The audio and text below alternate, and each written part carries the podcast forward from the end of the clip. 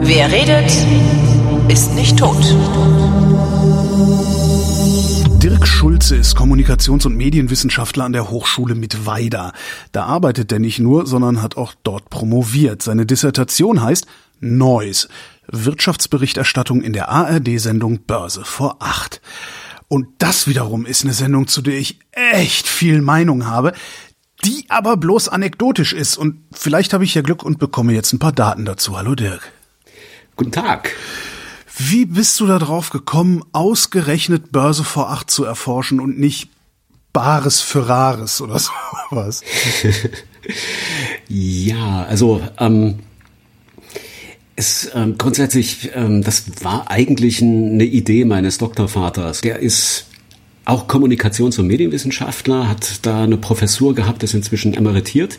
Ähm, und sein Steckenpferd als ursprünglich Sozialpsychologe war die Attributionstheorie, ne? kausale Erklärungen über Ereignisse. Ne? Das hat man in der äh, Sozialpsychologie das erste Mal beschrieben und ähm, er hat das schon äh, in Bezug auf Wahlen untersucht. Ich habe meine Masterarbeit bei ihm geschrieben, habe das äh, äh über US-Wahlen gemacht. Also da ging es noch Obama versus Romney. Was hat zu welcher Wahlentscheidung geführt oder wie? Genau, also warum hat Obama gewonnen und warum hat Romney verloren?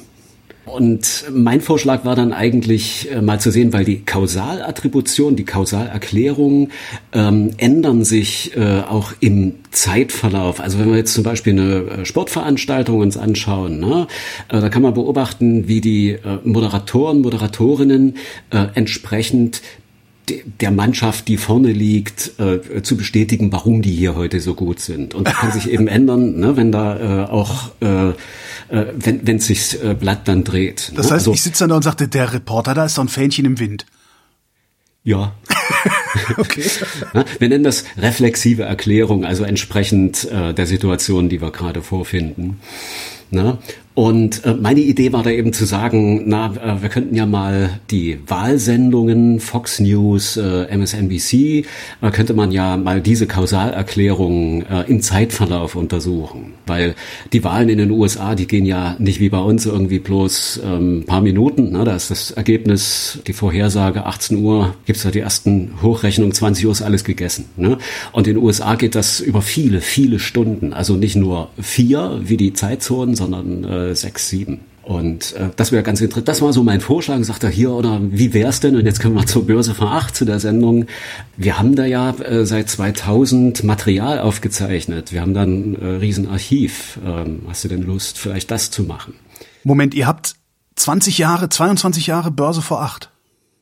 Ja, also ähm, inzwischen, also äh, nicht ganz äh, vollständig. Man muss sagen, die ersten Jahre, da haben wir ja noch mit äh, Videorekorder aufgezeichnet. Da gab's nur äh, sogenannte künstliche Wochen. Da hat man also nur zwei Wochen in einem Jahr von von der Sendung gehabt. Ne? Aber ab 2009 liegt da eine Vollerhebung vor. Warum hat's diese Aufzeichnungen gegeben? Warum habt ihr damit angefangen? Also ähm, war die Professoren, äh, die da in dieser Abteilung empirische Medienforschung gearbeitet haben, die haben gesagt, wir brauchen natürlich auch äh, Material, ne, um Aussagen äh, über die Medienrealität machen zu können. Und da war das meine Entscheidung, die wichtigsten Nachrichtensendungen aufzuzeichnen. Und als die Börse vor 8 2000 im Herbst 2000 startete, sagte mein Doktorvater, hier, wir machen mal fünf Minuten äh, eher, da ist dann äh, dieses journalistische Format noch mit dabei. Ne? Wie viel von denen hast du dir dann angesehen? Ähm, Jetzt sind wir schon in der Methodik, ne? Hm, aber, ja, eigentlich, genau, schon in der Methodik, aber es ist ja völlig okay, dass man vielleicht eine Vorstellung kriegt, äh, was das auch für eine Arbeit sein kann, ja, die man sich machen kann. Ich hatte 2100 äh, äh, Videobeiträge vorliegen. Na, die sind so zwei bis drei Minuten lang, manche manchmal kürzer, manchmal äh, auch sogar ein bisschen länger. Die habe ich auf ihre Länge beschnitten und dann ein Videoportal installiert. Da gibt's eine äh, kostenlose Software von einem Amerikaner. Ähm, hatte ich so einen kleinen virtuellen Server äh, gemietet und dort habe ich die Videos hochgeladen.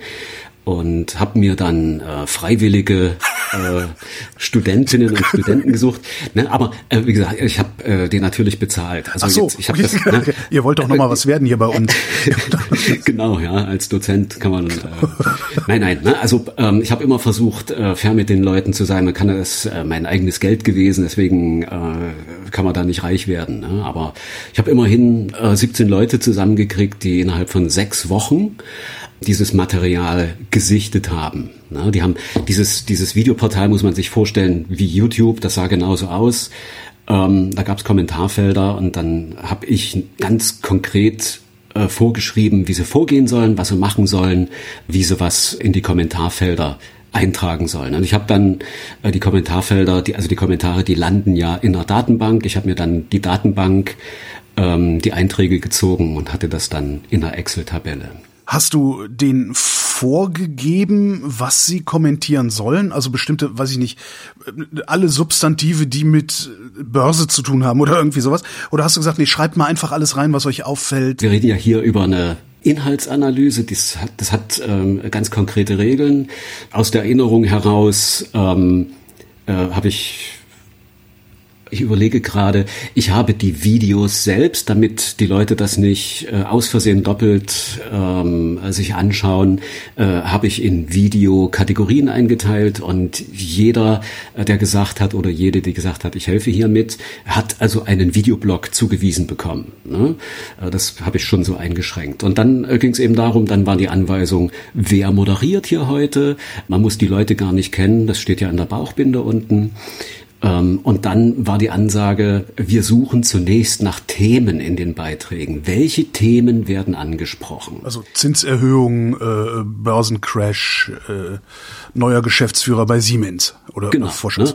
Sowas. Und ähm, und ich sag gleich, das ist natürlich eine Interpretationsleistung ne? und man überprüft aber äh, diese Interpretationsleistung, in denen man das Material bestimmt, also zufällig ausgewählte Videos nochmals analysieren lässt von anderen. Ne? Und dann prüft man die Übereinstimmung und die lag bei, ähm, müsste ich jetzt, also äh, ich glaube 75 Prozent, das ist äh, ganz gut. Ne? Die Ansage war eben, Themen entdecken, ne, so wie du das gerade schon gesagt hast, ähm, und gerne aber auch mit den Wortphrasen die die Moderatorinnen und Moderatoren verwenden, dort in die Kommentarfelder reinschreiben. Was meinst du mit Wortphrasen? Also, mit äh, also ähm, äh, Sätze, bestimmte Formulierungen, die die Moderatoren selbst verwenden. Also was ich nicht habe machen lassen, das habe ich dann im, äh, in einem weiteren Schritt gemacht. Da werden noch keine Kategorien reingeschrieben, sondern da wird erstmal nur Moderatorin X spricht über Zinserhöhung. Ne? Und da sollten durchaus auch die Formulierungen der Moderatorinnen und Moderatoren verwendet werden. Und ich habe das dann in einem Nachgang in Kategorie, äh, Kategorien gepresst. Hast du da schon irgendwie ein, ein, Werkzeug gehabt, mit dem du diese, diese Kategorien oder mit dem du auch diese, diese Anmoderationen hinterher bewertest oder auswertest? Oder warst du da noch, hast, hast du da noch Rohdaten hergestellt sozusagen? Hm. Also letztendlich war das der, der erste Teil der Untersuchung. Ne? Also das Material kennenlernen und herausfinden, welche Themen überhaupt besprochen werden. Und das habe ich tatsächlich, man nennt das induktiv gemacht. Also ähm, ich hatte eine konkre keine konkrete Vorstellung, welche Kategorien da tatsächlich insgesamt passieren in der Sendung. Na, das habe ich dann erst in diesem äh, zweiten äh, Schritt gemacht. Wenn du keine konkrete Vorstellung gehabt hast, was dabei rauskommt jetzt erstmal, hast du aber doch trotzdem irgendwie gedacht, naja, mal sehen, ob sie hm, hm, hm sagen. Gab es irgendwelche, irgend, irgendwelche Überraschungsmomente, wo du, wo du dachtest, nee, also damit habe ich jetzt nicht gerechnet? Hm. Also zu dem Zeitpunkt äh, tatsächlich noch nicht. Ähm, und zwar also das kam dann erst in dem weiteren Schritt der eigentlichen ähm, Analyse äh, über die Ergebnisse, die wir nach, nach, natürlich auch noch sprechen werden. Ne? Also man muss sich vorstellen, Themenanalyse als Sichtung des Materials, was ist das, was kommt da überhaupt vor? Und im nächsten Schritt, ähm, ich nenne es mal Frame-Analyse, ne? da äh, kamen dann äh, die Dinge zum Vorschein, die uns bei der, äh, schon bei der Inhaltsanalyse selbst zum Teil äh, große Probleme gemacht haben, nämlich das äh, Hin- und Herspringen äh, von Themen, die nur scheinbar miteinander was zu tun hatten.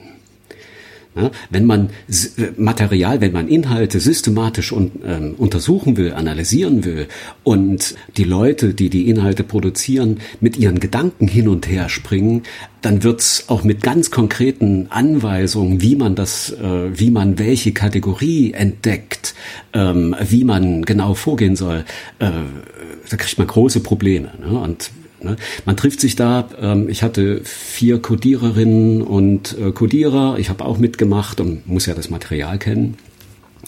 Und wir haben uns da getroffen und äh, auf Augenhöhe miteinander geredet, wie wir damit umgehen können und versucht herauszufinden, was das Problem ist. Ne?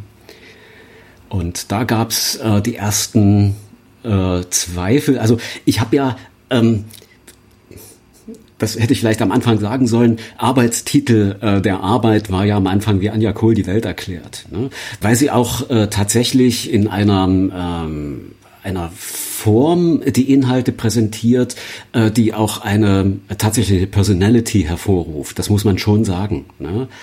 Und ich fand das, äh, ich fand das auch immer äh, sehr liebenswert. Ne? Ich hab, äh, ich bin zwar Kommunikations- und Medienwissenschaftler, aber wenn ich die Sendung äh, gucke, dann analysiere ich die Dinge nicht. Heute ist das natürlich ganz anders, weil ich mich so sehr damit beschäftigt habe. Ne? Aber damals sagte ich, es ist eine äh, sehr, sehr, sehr liebenswerte Form der Präsentation von journalistischen Inhalten, wenn es passt, immer noch ähm, hinten ein Sinnspruch ähm, noch dazu. Und das ist ja auch eigentlich eine große Was Leistung. Ist. ne?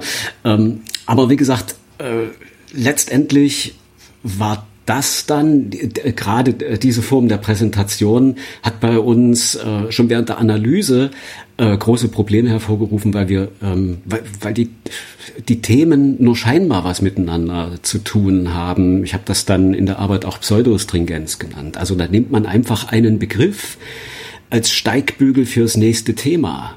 Aber das nächste, na, äh, und so dass man, dass die Übergänge gleiten, na, aber äh, eigentlich hat das nichts miteinander zu tun.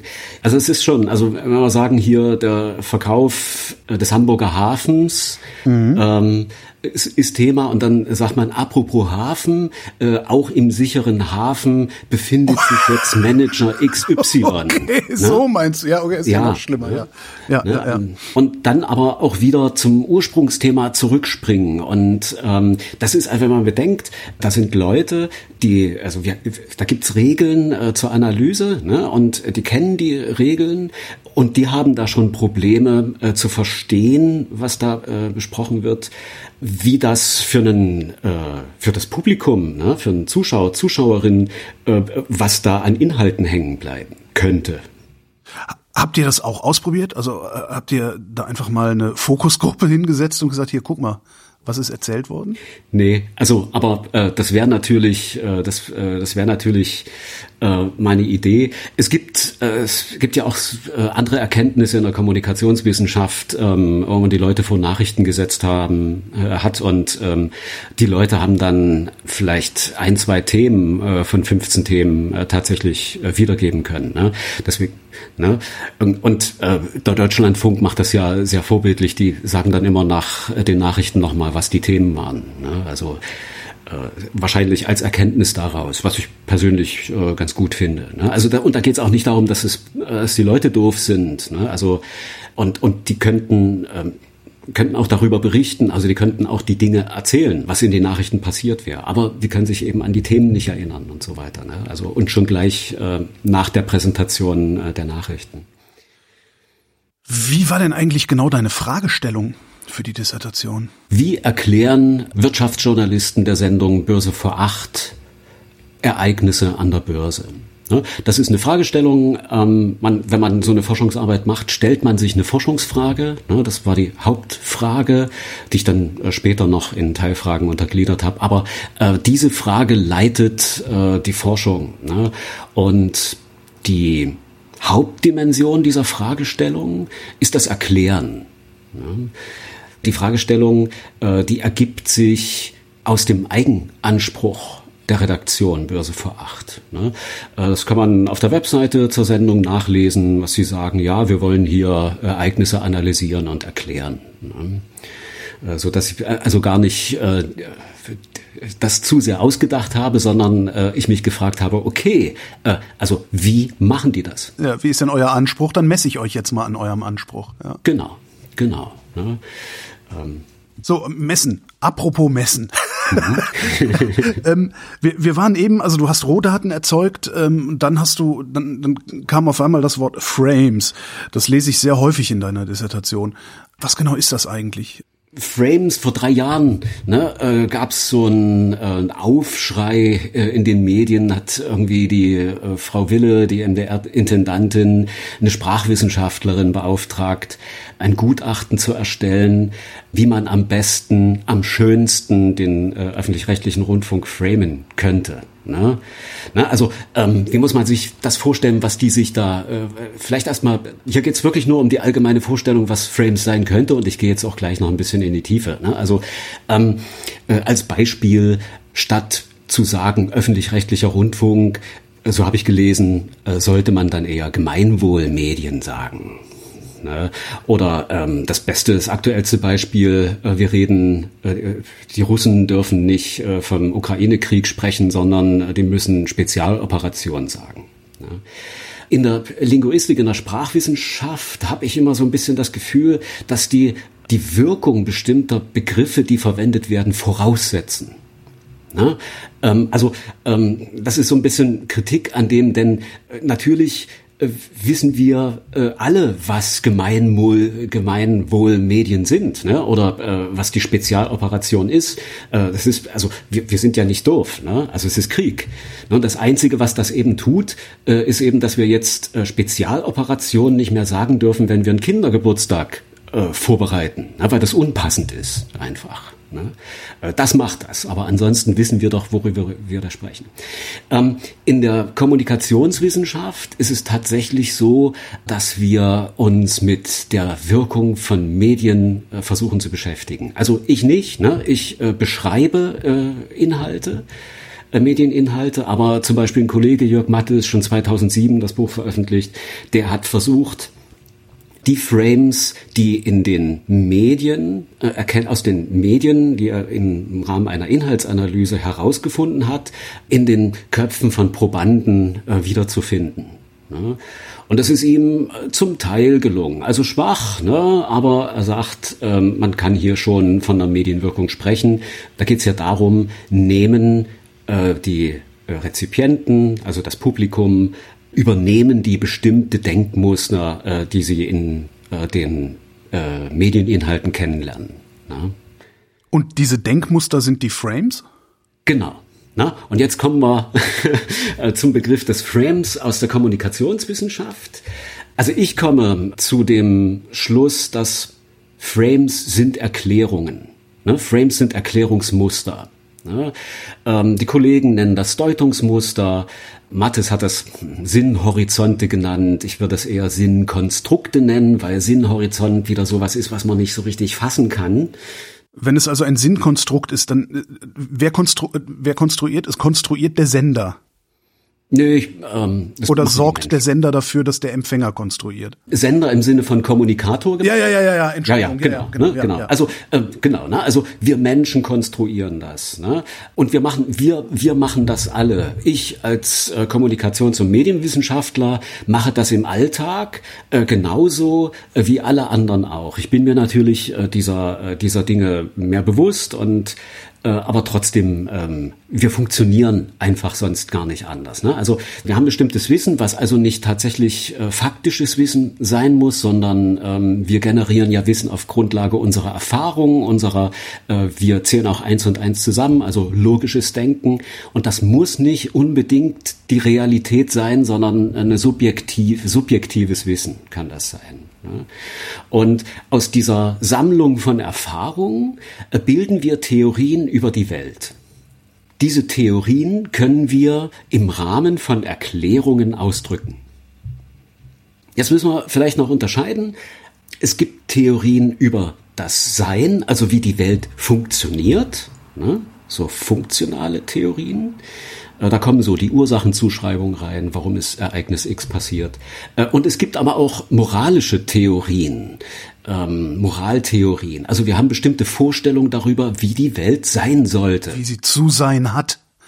Genau, ja, ne, ja, zu sein ja, hat. Ne? Das, sind so Dinge wie, äh, du sollst nicht töten, du sollst nicht stehlen, du sollst am Sonntag die Motorsäge nicht betätigen. ja. Ne? Irgendeiner das kann also auch, Du äh, wohnst im Einfamilienhaus, oder? Nein. Aber äh, ich war gestern bei einer Party und die, äh, da ging es darum, er müsse, hier ein Kumpel von mir müsse äh, für einen Schwiegervater irgendwie noch äh, einen Ast absägen heute. Mit der Kettensäge. Das können also Moralvorstellungen sein, äh, die also eine große Bedeutung haben, aber eben auch ne, so kleine Nachbarschaftsdinge. Ne? Und also letztendlich ethische Vorstellungen. Und wir haben also immer, äh, gerade wenn es darum geht, wie die Menschen handeln sollten. Ne? Also das, die Frage der Ethik ist ja, was ist richtig, wie soll ich handeln? Ähm, das kann natürlich auch sehr subjektiv sein. Aber äh, wenn wir gefragt werden, ähm, können wir auch immer die Gesetzesaussage äh, tatsächlich sagen. Ne? Also im Alltag ist es aber so, dass wir dann verlangen, dass äh, hier der Nachbar die, die Motorsäge gefälligst mal auszumachen hat. Weil das gehört ja? sich nicht. Ja. Das gehört sich nicht. Ne? Das ist eine, übrigens eine astreine moralische Bewertung. Ja, das klar. gehört sich nicht. Ne? ja. Ne? Mit diesen beiden Erklärungsmustern gehen wir in Bezug mit Frames um. Ne? Über das Sein und das Sollen. Und eines meine Erkenntnisse hier schon mal vorweggenommen. Es wurde in anderen Arbeiten überhaupt eigentlich äh, bisher noch gar nicht erwähnt. Es war die moralische Bewertung war bekannt, ne? aber dass es auch eine funktionale Bewertung geben kann, das, äh, wie gesagt, das habe ich in der Literatur bisher nicht finden können. Ne? funktionale Bewertung, also eine dritte sozusagen. Eine dritte Theorie, ein dritter Theoriebaustein über die Welt. Ja. Hm. Also eigentlich, das ist, ähm, ich bin da noch einmal überlegen, wo man das überhaupt hinstecken kann. Vielleicht erstmal, äh, was ist eine funktionale Bewertung? Ne? Gehen wir einfach wieder, äh, weil es am einfachsten ist, äh, vielleicht zum Sport, Fußball, die eigene Mannschaft äh, ist am Verlieren. Wir haben aber natürlich eine Theorie darüber, wie die Mannschaft gewinnen kann. Die müssen nämlich mehr Tore äh, beim Gegner reinschießen. Ne? Außerdem wissen wir, es gibt noch äh, Nebenbedingungen, wie das passieren kann, dass eben mehr Tore beim Gegner reinfliegen, nämlich äh, die Leute müssen sich bewegen, die müssen an den Ball ran. Und der Schiedsrichter äh, darf hier auch nicht immer äh, für die Gegenmannschaft pfeifen. Ne? Das sind so Bedingungen. Und ähm, jetzt so eine funktionale Bewertung, äh, gerade wenn es auf das Versagen der Mannschaft vielleicht zielt, dann sagt man, ja, na so, ne, hier Fehlschuss, daneben geschossen, so wird das nichts. Ja. Ne? Und das ist, das ist ja eine Bewertung äh, eines Ereignisses im Rahmen eines äh, Fußballspiels. Ne? Und das machen wir ja äh, häufig. Ne? Ist denn diese funktionale Bewertung nicht eine, eine, ein, ein, ähm, die existiert doch zwischen Sein und Sollen, beziehungsweise als, ja, fast schon als, als Synthese aus Sein und Sollen. Hm. Deswegen, ich habe ja gesagt, hm, ich weiß ja. noch nicht so richtig, ja, ähm, wo ich das hinpacken soll. Ne? Das ist, ähm, also wie gesagt, es hat natürlich was mit äh, Ursache-Wirkvorstellung zu tun. Also äh, es basiert ähm, schon auf der Vorstellung, wie die Welt funktioniert.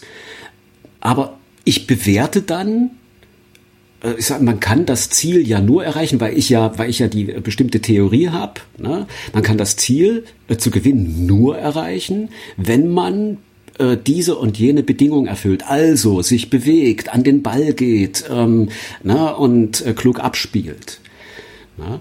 Und das wissen wir. Und wenn das nicht so ist oder wenn es so ist, ne, also auch sagen hier, äh, super, oh, das war ein Pass. Ne? Also mhm. auch das ist eine, eine Bewertung auf die Funktion. Dann wissen wir, so, so wird's was. Ne? Das Verrückte ist immer im Alltags, gerade in der Alltagskommunikation, in Alltagserklärung, dass die Gesetzesvorstellung meistens äh, nicht genannt wird, implizit bleibt. Ne? Also wir attribuieren immer auf Ereignisse, bestimmte Ereignisse. Ne? Ereignis X ist eingetreten, weil Ereignis Y. Äh, ne? Also man könnte jetzt zum Beispiel äh, Moraltheorien, da wissen wir zum Beispiel, äh, bei du sollst bei Unfällen erste Hilfe leisten. Jetzt gab es einen Unfall, äh, Person X war am äh, Unfallort und hat geholfen. Also war das richtig. Ne?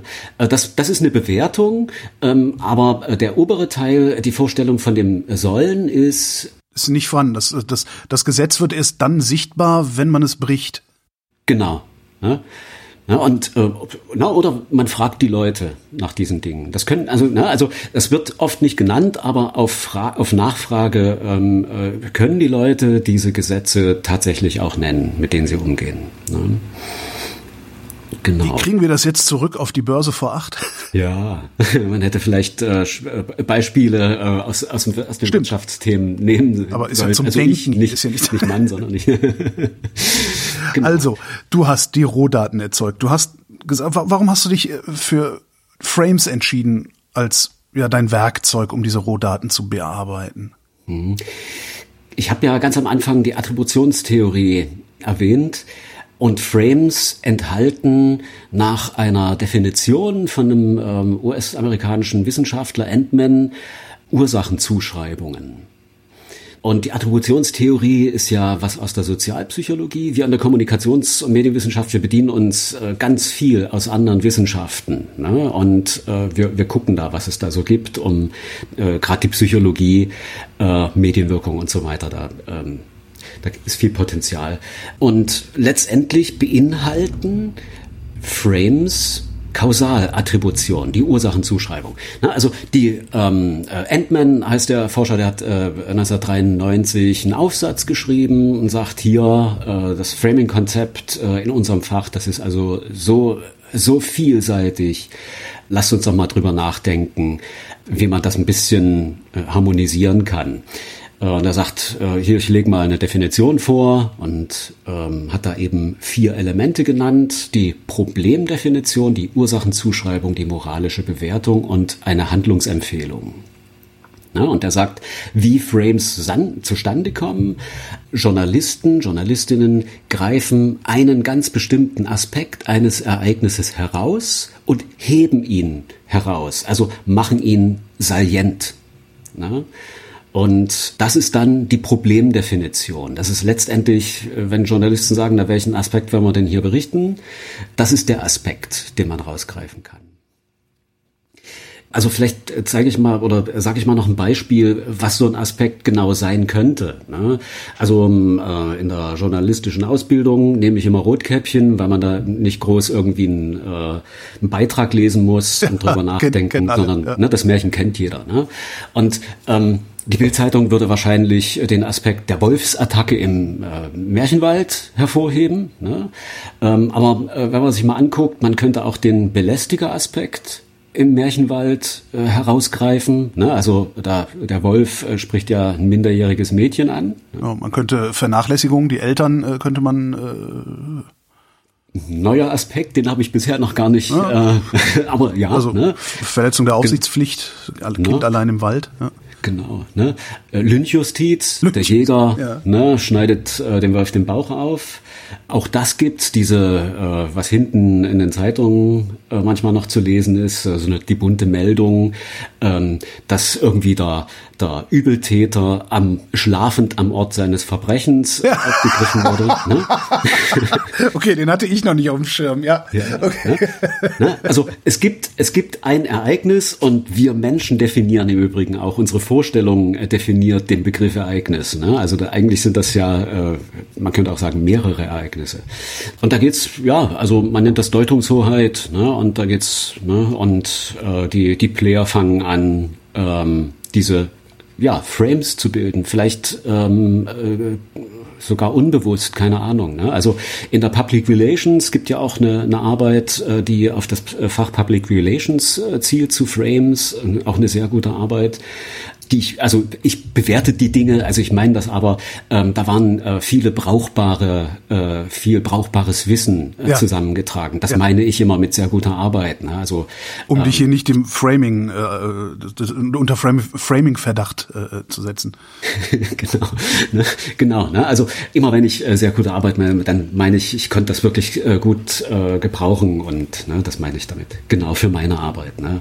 Es geht ja äh, beim wissenschaftlichen Arbeit darum, Wissen zu zusammenzutragen, äh, den Wissensstand äh, aufzuarbeiten, um dann dort anzuschließen. Ne? Nur so können wir Wissen generieren.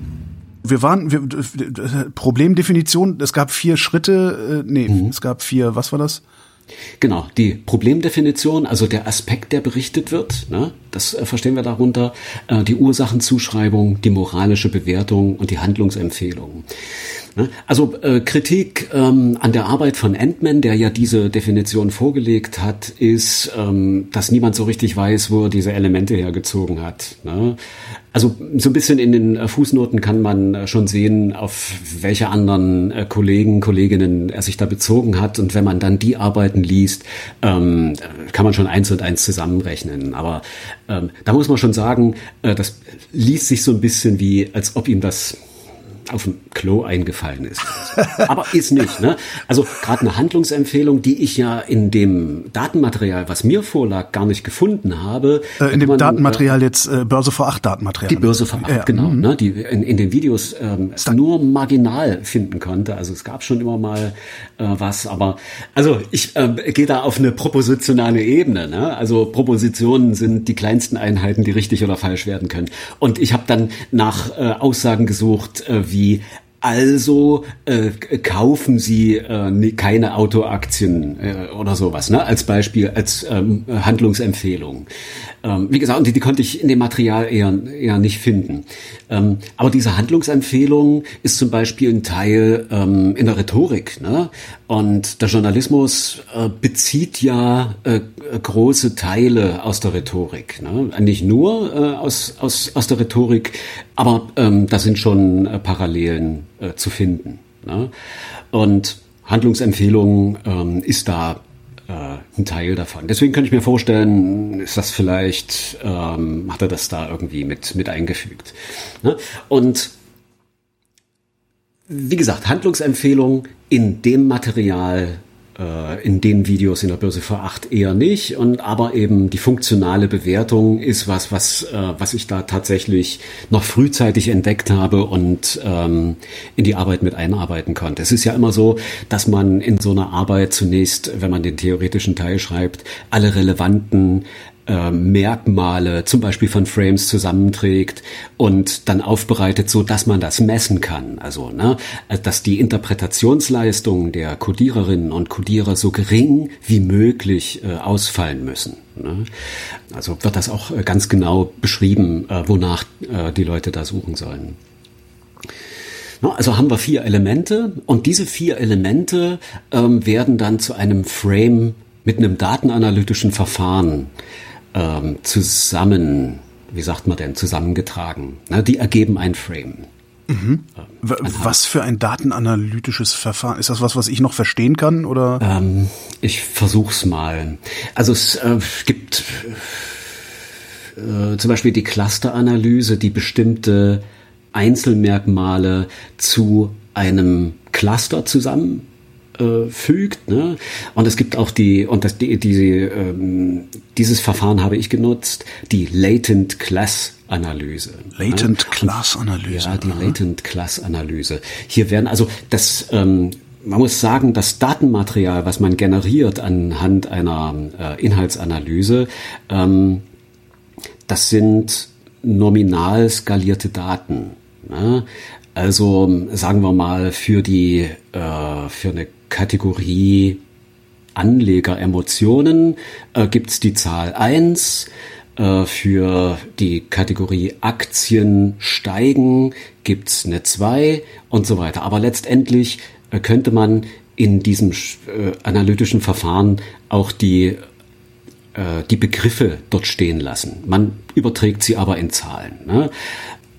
Und jetzt geht's in der Latent Class Analyse darum, ähm, dass die Einzelmerkmale in den unterschiedlichen Kategorien Problemdefinition, Ursachenzuschreibung, moralische Bewertung, funktionale Bewertung, dieses analytische Verfahren sucht Gemeinsamkeiten äh, der einzelnen Merkmale.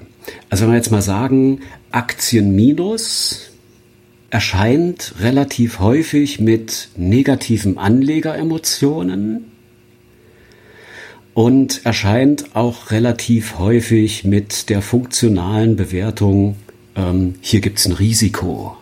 ja. Na?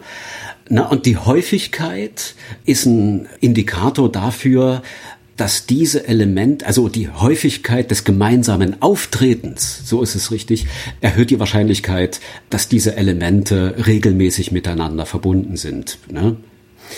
Diese Einzelelemente anhand dieser Latent Class Analyse, die äh, führen dann dazu, dass man sagen kann, hier, das hier ist ein Frame. Aktien minus, weil negative Anlegeremotionen, Achtung, das ist ein Risiko. Die moralische Bewertung habe ich im Übrigen weggelassen. Ne? Also ähm, es ist auch so, das ist eine Entscheidungsfrage, das, äh, darüber kann man streiten. Es geht ja auch immer darum, müssen immer alle vier Elemente ähm, äh, gemeinsam auftreten. Ähm, meine Entscheidung auch, ähm, wie gesagt, Jörg Mattes äh, hat das ja auch gemacht. Er sagt hier, wenn mindestens zwei Elemente miteinander verbunden sind, können wir schon von einem Frame sprechen. Ne? Und äh, es gibt tatsächlich dann auch so Frames, die zum Beispiel ein Merkmal hervorheben und aber wo nur eine Bewertung dabei ist. Man muss immer äh, sehen, dass die äh, Journalistinnen und Journalisten da ja situativ berichten. Also äh, zum Beispiel in der Kategorie Energiewirtschaft. Ne? Äh, da geht es grundsätzlich darum, äh, dass die Rohölpreise gesunken sind, dass aber die Benzinpreise immer noch so hoch sind. Also diese Preissenkung des Rohölpreises äh, hat keinen Effekt auf die Bevölkerung. Und das wird dann moralisch äh, bewertet von den Journalistinnen und Journalisten. Also eigentlich, äh, man muss ja mal aufpassen, aber in diesem Fall äh, eine moralische Bewertung auf das Verhalten der Energiekonzerne. Also da sind zum Beispiel Moralvorstellungen äh, tatsächlich äh, ganz häufig gewesen. Ähm, ich habe auch eine äh, Kategorie Manager. Da geht es um menschliche Handlungen und auch da waren moralische Bewertungen äh, ganz häufig zu sehen. Ne? Also Automobilindustrie, Dieselskandal, moralische Bewertungen, äh, Währungen äh, gab es zum Beispiel, da, da musste ich, also da gab es gar keine moralischen Bewertungen. Ne? Obwohl ja alles irgendwie, das muss man sich ja bewusst machen, ähm, alles auf menschliches Handeln zurückzuführen ist ne, an der Börse. Ja, ja. Ja. Jetzt hast du, also du hast deine, deine Rohdaten, du hast Frames gebildet, die wabern jetzt so rum. Wie führst du diese Sachen so zusammen, dass du hinterher dir eine, eine Analyse, ein Urteil mit denen erlauben kannst? Vielleicht ganz kurz, was habe ich äh, für Kategorien überhaupt äh, mir ausgewählt? Wir erinnern uns, ich habe eine Themenanalyse durchgeführt. Es gab so um die 30, 32 Themen, glaube ich. Und die fünf meist besprochenen Themen, die habe ich der Framing-Analyse ausgesetzt. Ne? Welche waren das? Automobilindustrie, die Energiewirtschaft, Geopolitik, Währungen und Manager. Geopolitik ähm, ist so eine Kategorie, wo Ereignisse an der Börse mit politischen äh, Gegebenheiten in, äh, ganz konkret in Verbindung gebracht worden sind. Also irgendwie hier der Fiskalstreit in USA, äh, Massendemonstrationen, äh, die in der Börse vor acht genannt worden sind. Ne? Also also was auch, äh, wenn auf Äußerungen von Politiker auch das wurde immer mal thematisiert, also bei Trump, ne? Trump sagt hier äh, Tweet von Trump macht DAX nervös. Mhm. Genau, sowas, genau. Mhm. Ne? Ähm, das ist in dieser Kategorie äh, Geopolitik. Ansonsten äh, denke ich mal, es ist relativ plausibel. Ne? Also Währung, da geht es darum, äh, wie der Euro, wie der Dollar oder andere Währungen steigen oder fallen. Also warum das so ist. Ne? Nur das mit den Managern, das finde ich, das finde ich zumindest auffällig. Ich nenne einfach mal ein äh, äh Beispiel, äh, vielleicht als kleiner Teaser äh, in Bezug auf die Manager. Da gab es eigentlich gar nichts Positives. Da, okay. Das wurde immer, ne, die Frames beziehen sich immer auf Vorwurf von Rechtsverletzungen, irgendwie zu hohe Einkommen. Okay, so. Selbst wenn, wenn irgendwelche Personalien besprochen wurden, sind dann die Ursachen, dass es dann Königmacher gab und so. Okay, ne? alles klar. Sehr gut. Das, ne? Also okay, also einfach mal ein, äh, ein Beispiel äh, aus der äh, Automobilindustrie. Ich äh, will mal vielleicht noch nicht zu sehr äh, die, die Auffälligkeiten besprechen. Absatz minus, weil Abgasbetrug, Risikobewertung. Das ist ein Frame. Ne? Absatz, ähm, nochmal, das. Absatz minus, also. Ach so, ähm, Absatz minus, okay, genau, ja, genau. Ne? Mhm. Und da geht's äh, um die Automobilbranche. Das kann also sein, dass entweder die gesamte Branche äh, an Absatz minus leidet oder nur ein einziges äh, Automobilunternehmen, ne? DAX-notierte, ähm, äh, börsennotierte ähm, Automobilkonzerne. Ne? Also ein Frame und ich, ähm, wie man hier auch hört, ich bringe das in diese Theorien. Ne? Also äh, ich hebe das besprochene, die Problemdefinition heraus, nämlich äh, hier gibt es einen Absatzminus, ähm, dann weil Abgasbetrug, das ist die Ursachenzuschreibung. Ne? Und in diesem Fall gibt es eine funktionale Bewertung, nämlich eine Risikobewertung. Und ähm, Absatz minus, weil Abgasbetrug, Risikobewertung, das ist ja sehr, sehr plausibel. Ne? Da, ne? Und, äh, oder Absatz minus, weil Krise, ähm, da gibt es eine aversive und eine Risikobewertung. Aversiv ist so ablehnend, äh, soll, das, äh, soll das bedeuten. Ne? Also ähm, auch das ist sehr, sehr plausibel. Ja, also in dieser Form ähm, stelle ich auch meine Frames dar. Das ist äh, auch was, was äh, die Kolleginnen und Kollegen, äh, die sich mit Frames vorher beschäftigt haben, nicht gemacht haben. Die haben gesagt, hier gibt es irgendwie ein Abgasframe. Ja. Ähm, na, und das Problem ist eben, dass man dann eigentlich äh, mit dem Abgasframe gar nichts anfangen kann, weil man äh, die Struktur der Erklärung gar nicht kennt. Ne? Ähm, und das habe ich versucht, ähm, das schlage ich auch im Fach vor, dass, dass man eigentlich entsprechend diesen äh, Einzelmerkmalen äh, aus der Definition äh, nach Endman, äh, dass man die Frames äh, auch tatsächlich so benennt. Das ist fürs Schreiben nicht besonders schön, aber äh, was ich eben feststellen konnte, ist äh, in den Arbeiten der anderen, wenn man dann im Fazit über ein Abgas, nur ein Beispiel, ein Abgasframe spricht, äh, dann weiß man gar nicht mehr, was das, äh, was das tatsächlich bedeuten sollte. Ne? Und man ist dann als im Fach, als äh, Autor, Autorin ähm, man ist dann einfach gezwungen, diesen Frame so umständlich nochmal hinzuschreiben, und alle wissen, worüber hier eigentlich nochmal das Fazit äh, passiert. Ne? Heißt das, du hast eine äh, unterwegs äh, in deiner Dissertation eine sinnvolle Notationsmöglichkeit für Frames erfunden? Ja, erfunden. Also ja, ne, also ein Vorschlag. Ja, ja, ja, genau. Ne? Also es ist ja immer, es ist ja immer die Frage: äh, Finden es die Kollegen äh, doof oder sagen die ja, das ist nützlich? Ja. Ne? Haben die schon was also, gesagt? Ach, du hast noch gar nicht veröffentlicht, ne? Ja, ich habe noch nicht veröffentlicht. Stimmt, kommt das, erst im März. Äh, also das, genau, das sind, äh, wird ein Buch geben äh, beim Herbert van Halem Verlag, aber das ist gerade noch in Arbeit. Ne? Das wird gerade noch lektoriert, gerade in den Anfängen. Deswegen könnte ich jetzt noch nicht mal sagen, wann das irgendwie erscheint. Ich habe nachgeguckt, Ende März 2023. Echt? So ist die Ankündigung, aber man weiß ja nie. Ne? Okay. Woher weißt du das und ich das nicht? Steht, es steht im Internet der cool. allwissenden Müllhalde. Ja. ja. okay, gut.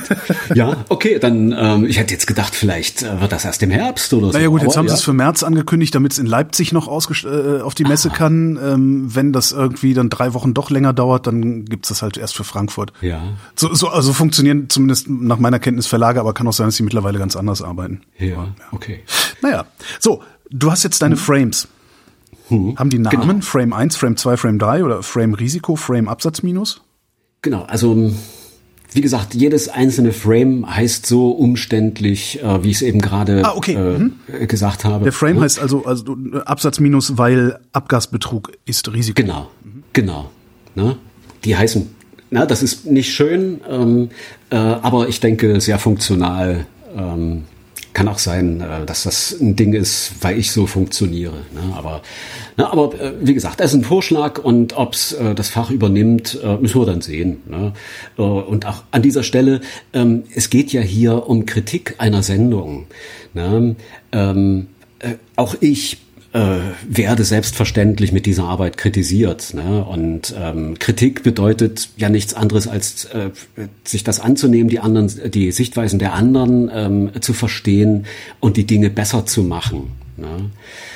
Also das gilt nicht nur äh, jetzt, äh, wenn wir mit dem Finger äh, auf die Sendung zeigen, sondern selbstverständlich. Äh, Auch haben wir ja noch hier. gar nicht. Stimmt, stimmt, stimmt. Dann sollten wir jetzt mal anfangen. Das, Pu das Publikum wird unruhig. Ähm, ich habe also jetzt hast du diese Frames. Ich habe so vor meinem geistigen Auge sieht das aus wie Bauklötze. Also dass ganz viele Bauklötze da rumliegen. Hm. Genau. Wie, wie bringst du, wie, wie baust du da ein, ein, ein sinnvolles Haus draus, sag ich mal? Mhm. Es ist ähm, das erste Merkmal, ähm, was wir hier haben, ist, dass äh, die Journalistinnen und Journalisten dieser Sendung äh, in so ganz einfachen, in einfachsten Zusammenhängen erklären. Ich weiß nicht, ob die so denken, äh, aber ähm, sie erklären es jedenfalls in einem sogenannten Stimulus-Response-Modell. Äh, ne? Also Reizreaktionsmodell. Ne? Also äh, die sagen, es gibt Gewinn plus, weil auch der Absatz gestiegen ist. Ne? Für Automobilindustrie als Beispiel. Ne? Und das ist plausibel. Und wir, also wir fragen uns, was, was hat der Schulze jetzt? Ne? Also das ist doch plausibel. Ne? Ja. Ähm, aber wir müssen uns immer bewusst sein. Ist doch völlig klar, dass die Sonne aufgeht, weil der Hahn kräht. Genau. Wir müssen uns halt immer bewusst sein, dass äh, die Welt sehr viel komplexer ist. Ja. Ne? Wenn wir äh, dem Hahn äh, die Flügel zusammenbinden, sitze, steht er da nicht auf dem Mist und kräht. Ne?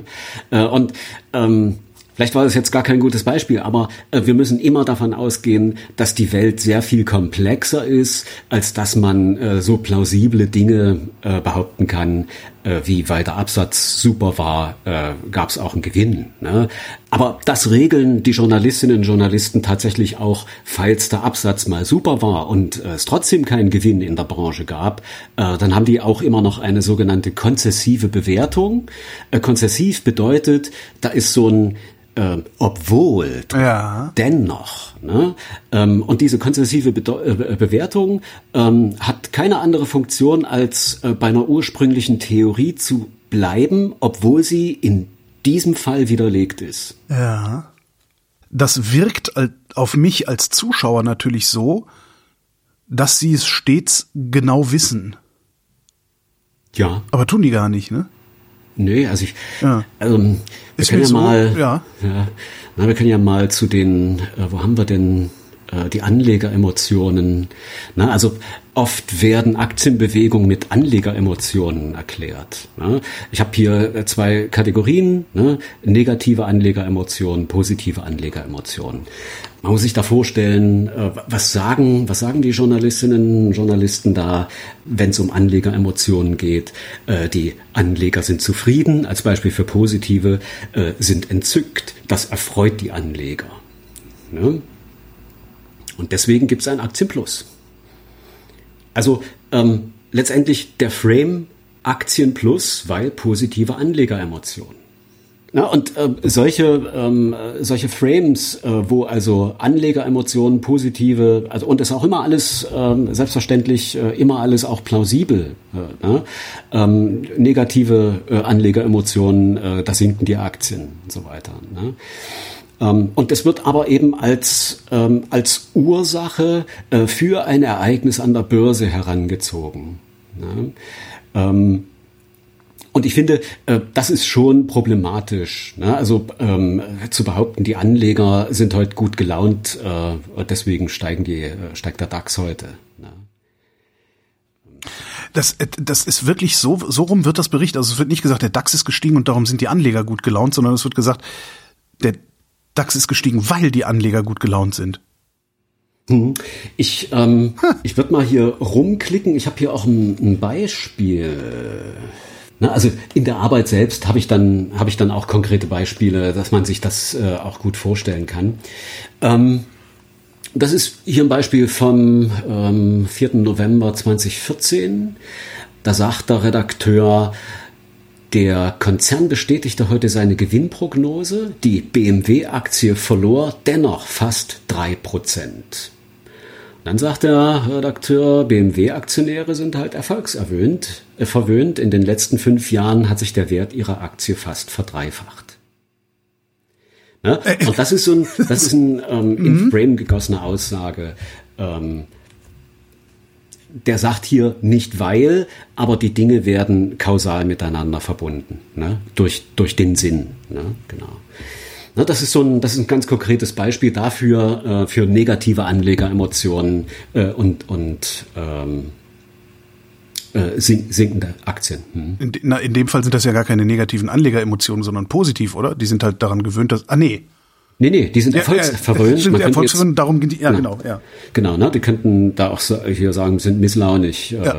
ne, deswegen.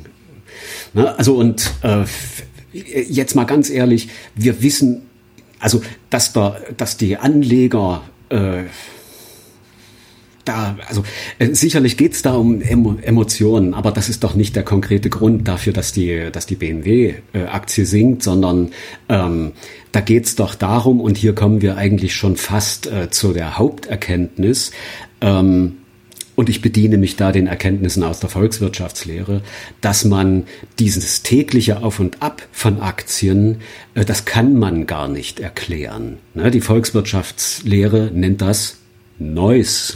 Darum heißt deine Arbeit so?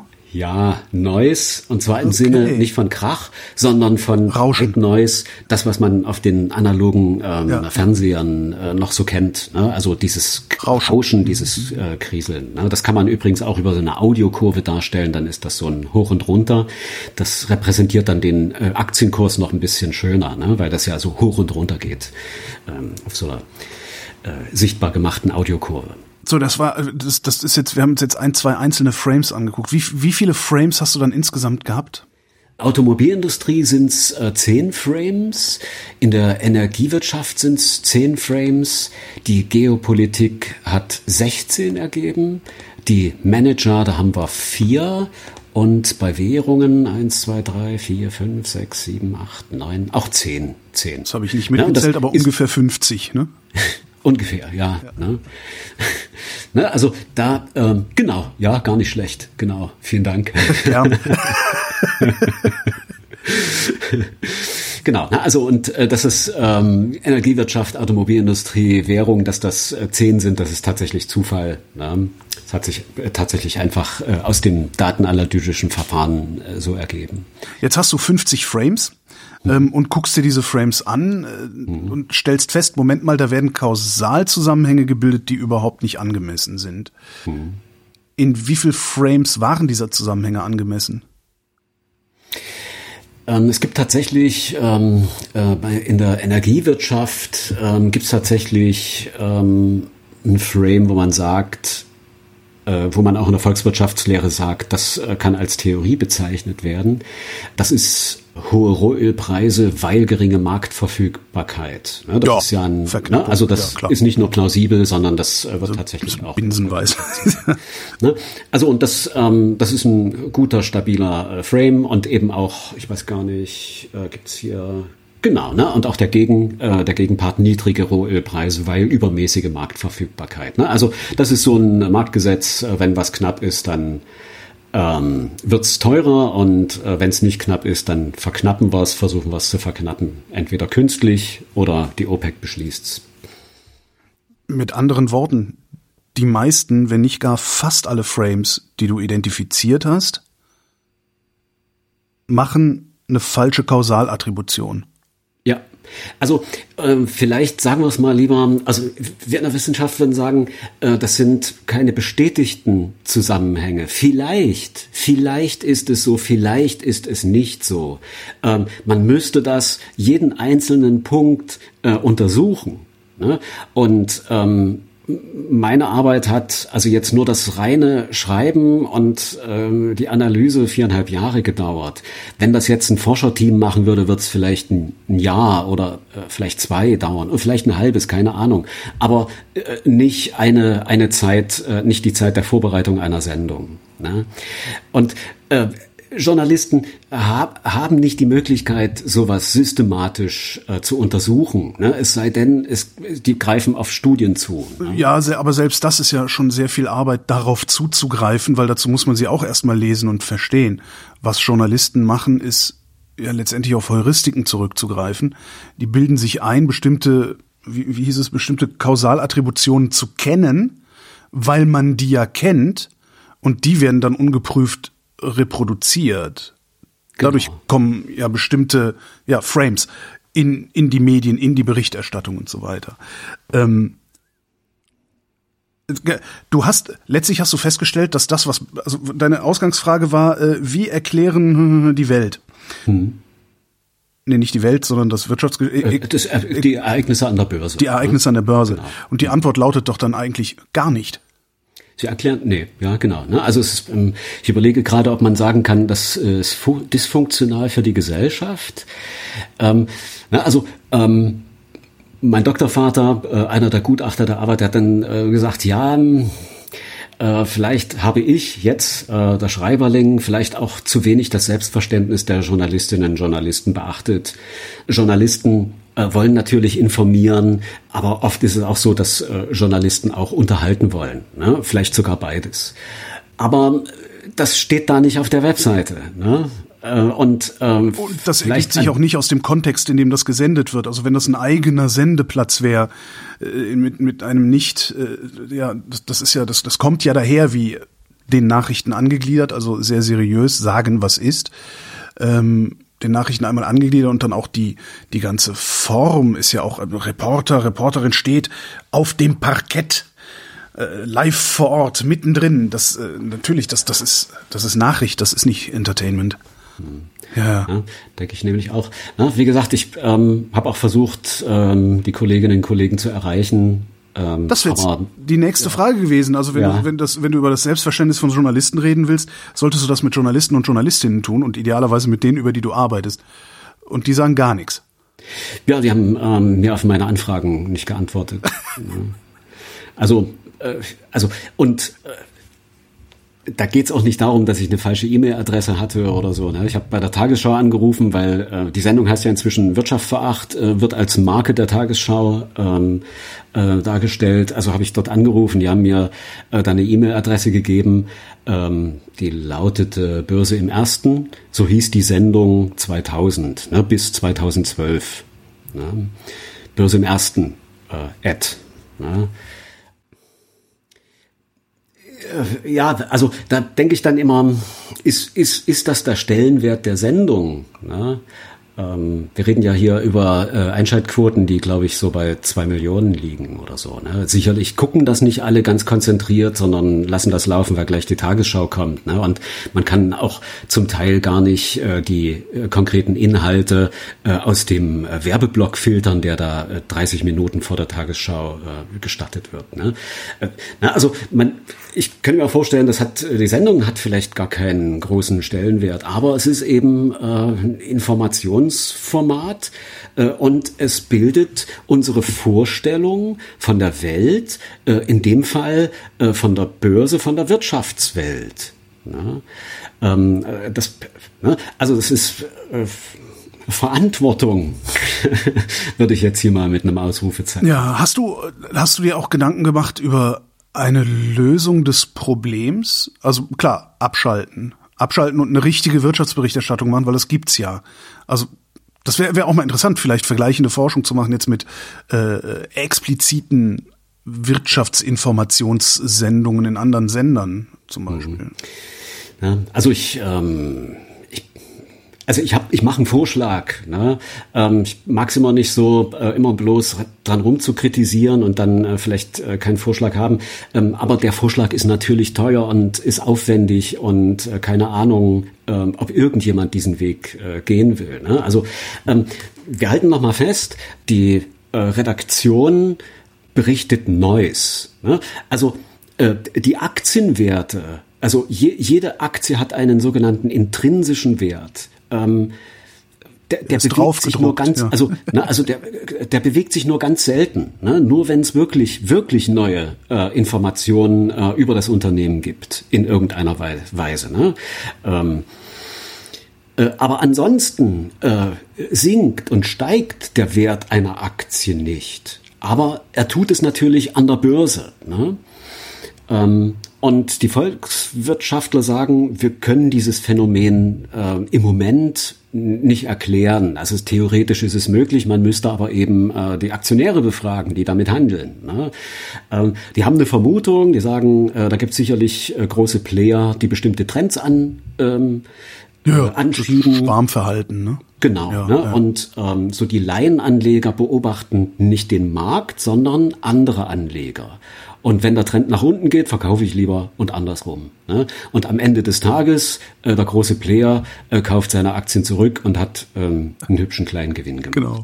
Ne? Das ist so die Vorstellung davon, wie es funktionieren könnte. Warum also der Akt, die bestimmte Aktien hoch und runter gehen, Tag ein, Tag aus. Ne?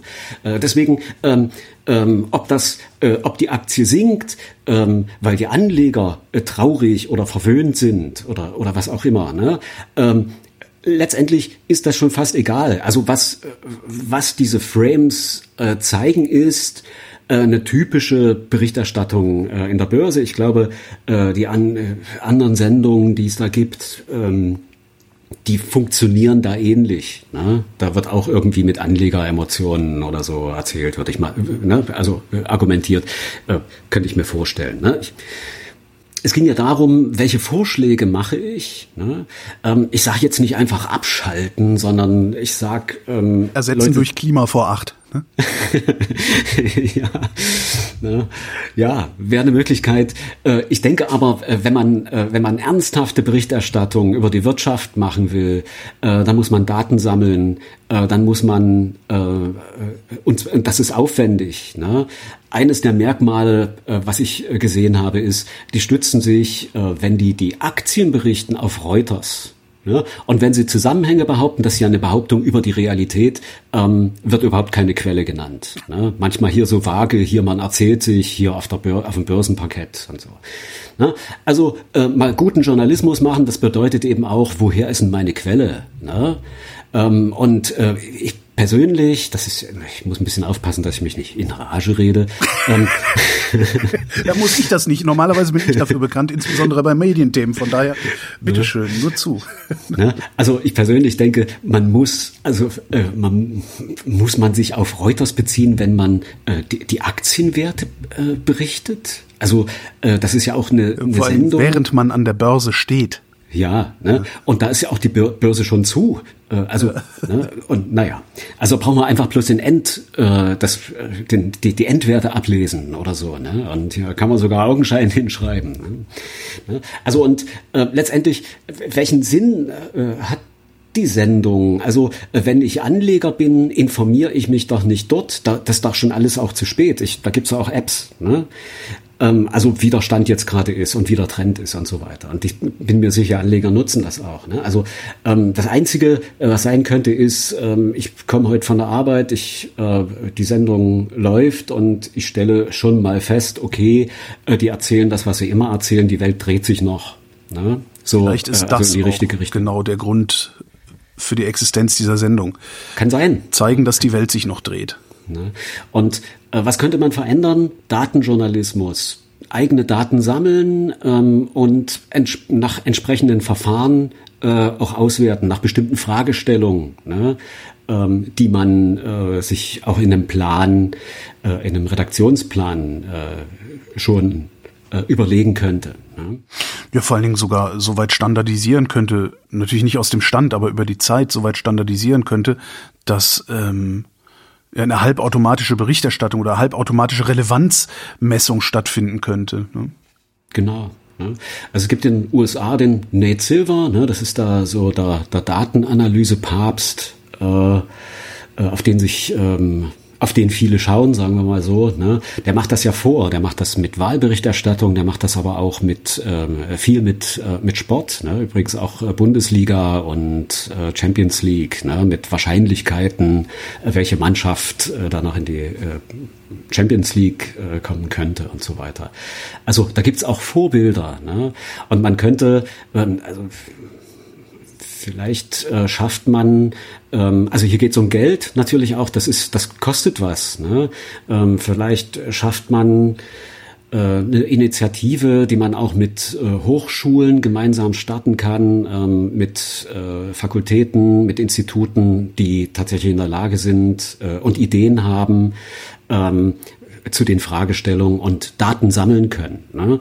Ähm, und dann haben die, äh, sind die Teil der Drittmittelprojekte an den Hochschulen ähm, und bieten einen Dienst äh, für diese Sendung, für den öffentlich-rechtlichen Rundfunk, äh, wird man ja sicherlich nicht nur äh, für diese Sendung profitieren. Und äh, vielleicht wäre das sogar auch noch ähm, die gerade was die Daten betrifft, äh, was für andere journalistische Institutionen, ja, die da auch zugreifen könnten, dass man möglicherweise einen ähm, na, im Rahmen von Drittmittelprojekten ähm, dass man hier auf wissenschaftlicher Basis, äh, auf systematischer Basis äh, Daten sammelt. Ne? Also Journalismuskritik, es ist also äh, über Klar, die Jahre, ist auch billig, was ich, ne? ne? was ich über die Jahre ähm, so an ähm, auch Arbeiten gefunden haben, äh, habe, wo es eben darum geht, ähm, mal mit dem Finger drauf zu zeigen, was man besser machen könnte. Ne? Äh, Gibt schon einige Arbeiten. Ne? Äh, aber deswegen habe ich am Anfang auch gesagt, ja, keine Ahnung, ob es irgendeine äh, Wirkung hat, ähm, weil die harsche Kritik, äh, die zum Teil äh, so von älteren Kollegen, die jetzt, glaube ich, auch schon äh, in Rente sind, in, emeritiert sind, ähm, die gibt's und eigentlich hat sich nichts verändert. Ne? Aber man muss auch sagen, ähm, äh, als Journalist, man ist immer unter Publikationsdruck. Ne? Äh, deswegen, ich würde das jetzt gar nicht äh, so sehr auf äh, die äh, Individuen sondern auf das Konzept der das, Sendung ja, schieben. Wahrscheinlich sogar auf das System, in, so, in dem solche Sendungen entstehen. Also das, ich würde sogar denken, dass wir immer wieder an vielen Stellen eigentlich einen Systemfehler beschreiben. Ähm, Punkt. Dass wir an vielen Stellen eigentlich einen Systemfehler beschreiben. Und vielleicht auch, was mir immer wieder auffällt, äh, ist, äh, wenn die Journalisten mal zugeben würden, dass sie nicht alles wissen können. Ja. Ne? Also davon ausgehen, dass die menschliche Wahrnehmung äh, subjektiv, selektiv ist und dass wir, und wir können gar nicht anders. Ne? Also ähm, wir, wir sehen nur das, was uns geprägt ja. hat, was, wovon wir wissen. Ne? Sonst würden wir wahrscheinlich schon in ich komme jetzt vom Hundertsten ins Tausendste in andere Galaxien also, fliegen. Lava-Podcast. genau. Ja, also ja, ähm, ja, das ist äh, quasi äh, mein Fazit und mein Vorschlag, ja, ähm, das Konzept der Sendung zu überdenken. Um nicht mehr Neues zu berichten. Um nicht mehr zu Neues rauschen. Zu das Rauschen, das weiße Rauschen. Ja. Ähm, was man theoretisch erklären könnte, äh, aber so komplex und aufwendig ist, dass es jedenfalls in zwei bis drei Minuten in dieser Sendung nicht, äh, nicht beschrieben werden kann, warum die Aktien hoch oder runter gehen. Mhm. Und falls ihr es euch beschreiben lassen wollt, wie Dirk zu seinen Ergebnissen kommt. Das Buch zu DIS, wie gesagt, kommt Ende März 2023 auf den Markt. Dirk Schulze, ich danke dir. Ja, ich bedanke mich auch für die Möglichkeit, diese Arbeit mal vorzustellen und ähm, darüber zu informieren. Es ist ja, wie gesagt, viereinhalb Jahre Arbeit gewesen. Deswegen freue ich mich sehr für die Gelegenheit. Musste das so lange dauern oder äh, also mhm. ist einfach so absurd viel Arbeit gewesen oder hast du dir so viel Zeit gelassen? Ja, nee, also ich habe ähm, ich habe einen Fulltime-Job. Ich habe das dann also immer dann äh, gemacht, wenn die anderen also man muss auch bei so einer Arbeit, wenn man so eine Arbeit schreibt, auch leben. Ne? Also ich äh, bin auch äh, ausgegangen, aber äh, ich habe Urlaube geknickt. Äh, ich saß äh, am Wochenende ähm, und saß abends noch. Ähm, äh, das, man muss es, man muss, es ist ein Projekt und das muss, man muss es immer dran, äh, man muss immer dran sitzen, sonst äh, gerät das äh, zu so einem Überwindungsding. Ne? Allein die empirische Untersuchung äh, hat ja ein Jahr gedauert. Ne? Als ich das Material untersucht habe, da habe ich ja fast äh, keinen Satz geschrieben, immer nur mal methodische Hinweise, damit ich es dann im Fließtext nicht vergesse. Ne? Ähm, schon aufwendig gewesen. Aber promoviert bist du jetzt schon, ne? Also das ja, Ding ist genau. durch. Genau, ich habe ähm, letztes Jahr im Juni abgegeben, dann hat das aus irgendwelchen Gründen so lange gedauert. Aber seit Mai ähm, bin ich, oder seit ich weiß nicht, die Urkunde ist von Juli, genau. Die Verteidigung war im Mai. Na dann, Dr. Dirk Schulze, vielen ja. Dank. ich bedanke mich auch.